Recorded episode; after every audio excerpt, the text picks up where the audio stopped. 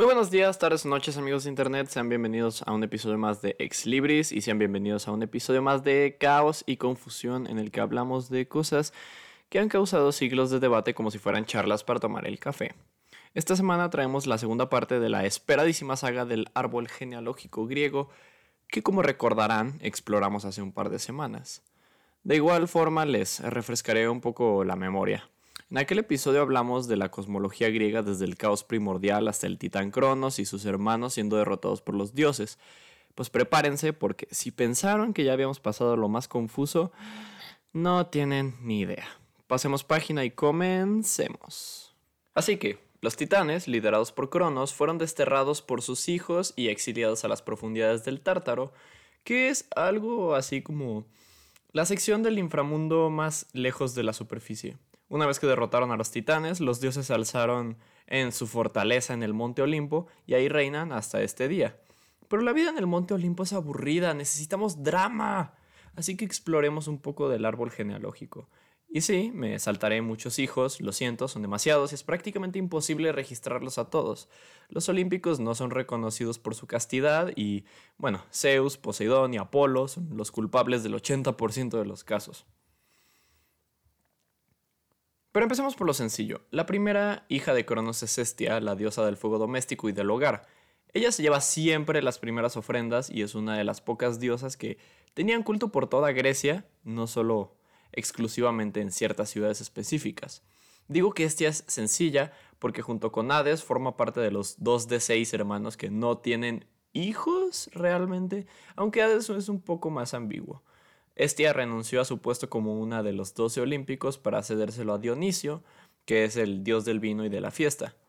Ahora que estamos en el rollo de los doce olímpicos y ya tachamos a Estia, hablemos de ellos, ¿no?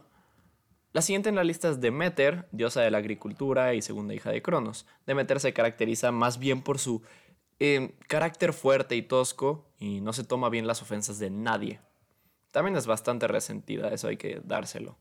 Esto se ve resaltado también cuando su hija Persefone es secuestrada, entre comillas, por Hades para que sea su esposa. Ya hablamos de esto en un episodio anterior, pero en resumen, Demeter uh, lleva a cabo el control de las estaciones, ¿no? Secando el mundo por la mitad del año de pura tristeza. Y Demeter tiene una hija junto con Zeus, Perséfone, que aunque podría decirse que es una diosa de la primavera, se le suele asociar más bien como reina del inframundo y junto con su esposo slash tío de ambos lados, Hades, pues son los gobernantes del inframundo y de todas las regiones que esto embarca, ¿no? Pero bueno, son dioses. Nuestros estándares morales humanos no significan nada para ellos. Pasando a Poseidón, las cosas con Poseidón son lodosas. Verán, ser un completo patán lujurioso no es algo exclusivo de Zeus, Creo que Poseidón no es juzgado lo suficiente por sus acciones, ya que nuestro querido dios del océano tiene su propio historial de acoso y conflicto con los mortales y dioses por igual. Mm, ¿Cómo, no hablar de la vez en la que se aprovechó de Demeter y tuvo un hijo caballo con ella, por cierto? Mm, entre los hijos más notables de, de Poseidón, aparte de pues, el que ya mencioné, tenemos a varios cíclopes como Polifemo. Quienes no lo saben, bueno, para quienes no lo saben, Polifemo es un cíclope que Ulises, el héroe Ulises de la Odisea, se encuentra en su camino a Ítaca desde Troya y lo deja ciego. Y es justo por estas palancas familiares que Polifemo logra que su papi Poseidón le haga imposible el camino de regreso a Ulises porque, bueno, Ulises se tenía que regresar a su casa en barco y Poseidón es el rey del mar. Quizá no fue buena idea hacerlo enojar, pero bueno. Otros hijos de Poseidón son el Pegaso y Crisador, que nacieron de esa vez en la que abusó sexualmente de Medusa en un templo de Atenea, y ella fue la que se llevó el castigo. Mm.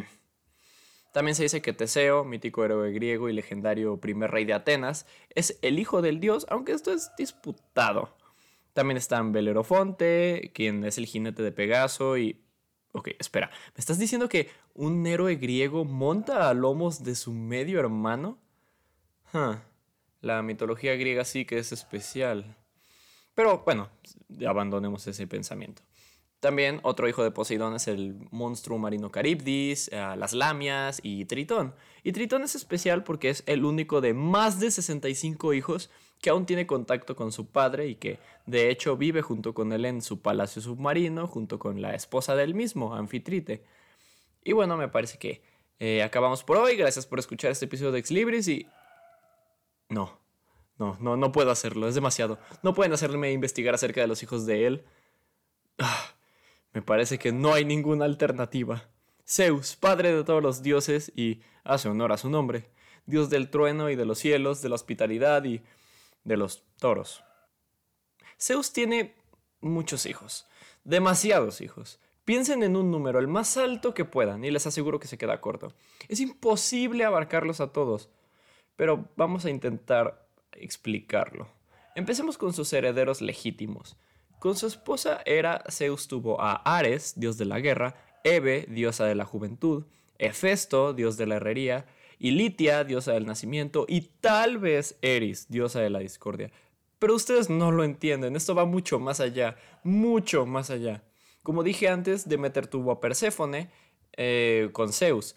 Eh, también Zeus tuvo, junto con la Titani, de Nemocine, tuvo a las nueve musas. Con Asteria nació Hécate, la diosa de la hechicería.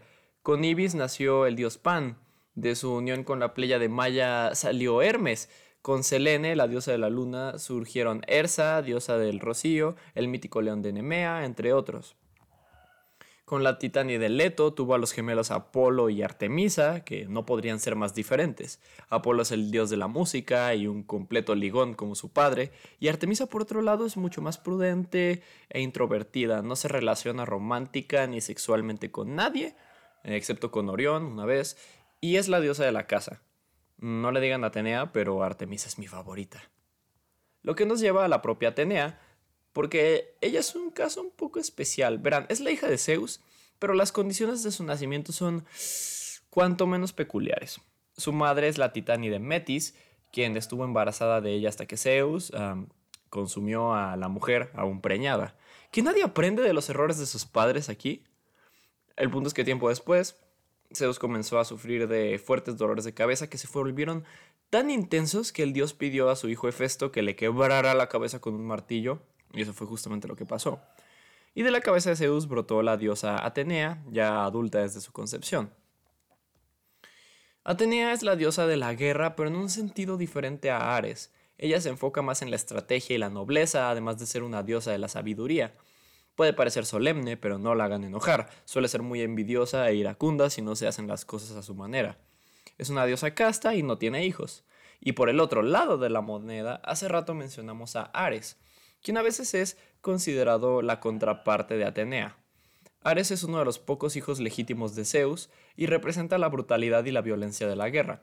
Por eso no era muy popular en Grecia, a diferencia de Atenea, y donde sí fue popular fue en Esparta y en Roma, con su alter ego de Marte. Pasamos a Afrodita y su origen es un poco ambiguo, aunque mi favorito, o sea, mi teoría favorita de su nacimiento es en la que surge de los testículos cortados de Urano y nace ya siendo adulta, representando que es la diosa del amor y de la sexualidad, un concepto que está completamente desapegado de la inocencia de la niñez, ¿no? Por eso Afrodita nunca fue niña y Atenea tampoco, porque Atenea representa la sabiduría. Y menciono juntos a Afrodita y a Ares porque ellos tuvieron varios hijos juntos, incluso si Afrodita estaba casada con Hefesto, porque pues adulterio. Los hijos de Afrodita y Ares son Anteros, dios del amor no recíproco, Deimos, dios del miedo, Eros, dios del amor erótico, Armonía, diosa de la... Ajá, y Phobos, dios del pánico. Y ahora pasemos a una ronda trueno. Quizá parece que no hay tantos hijos de Zeus por lo que les conté, pero no he mencionado ni a la mitad. Repasemos algunos más, pero rápido, ¿ok? Etnio, Minos, Pandia, Perseo, Radamante, las Gracias, las Moiras, las Musas, Helena de Troya, Melinoe, etcétera, etcétera, etcétera. Muchos, demasiados, más de 100 mínimo. Dejémoslo por aquí, ¿ok? Y para cerrar, quiero atar un cabo suelto que dejé en la parte anterior de esta miniserie acerca de la diferencia entre las deidades olímpicas y las deidades tónicas. Es bastante simple, de hecho. Los olímpicos viven en el Monte Olimpo y los tónicos viven en el infierno. Bueno, inframundo. Algunos dioses tónicos son Hades, Perséfone, Nix y los hijos de Nix, los gemelos Hipnos, el sueño y Tánatos, la muerte, entre algunos otros dioses menores que pululan por ahí. En conclusión, ya para darle un buen, un buen moño a todo este asunto, el panteón griego es grande, vaya que es grande. Y también es muy complejo. Con esta pequeña miniserie de dos partes, mi plan no era explicar cada recoveco del árbol genealógico, sino resumir de una manera más o menos concisa quién es hijo de quién y quién es tío de quién y así. Porque el árbol se suele entrecruzar mucho. No, eh, piénsenlo así. Solo hay un árbol, no hay varias familias. Todos son parte de la misma familia aquí. O sea, todos surgieron del caos. Todos surgieron de Gea, técnicamente. Todos surgieron de Gea o del propio caos en sí. Entonces no hay forma de escapar a tener algo con primos lejanos. Entonces no los juzguen muy fuerte. No es como que haya muchas opciones. Eh, si sienten que tienen preguntas o simplemente quieren platicar conmigo de mitologías y lo que quieran, pásense al Instagram del podcast, arroba ex.libres53, y díganme que, eh, pues díganme lo que les pase por la mente, ¿no? Es enriquecedor escuchar sus opiniones. Y pues nada, gracias por escuchar este episodio de Ex Libres y, ah, eh, jueguen Hades. Es un gran videojuego, solo jueguenlo. Chao.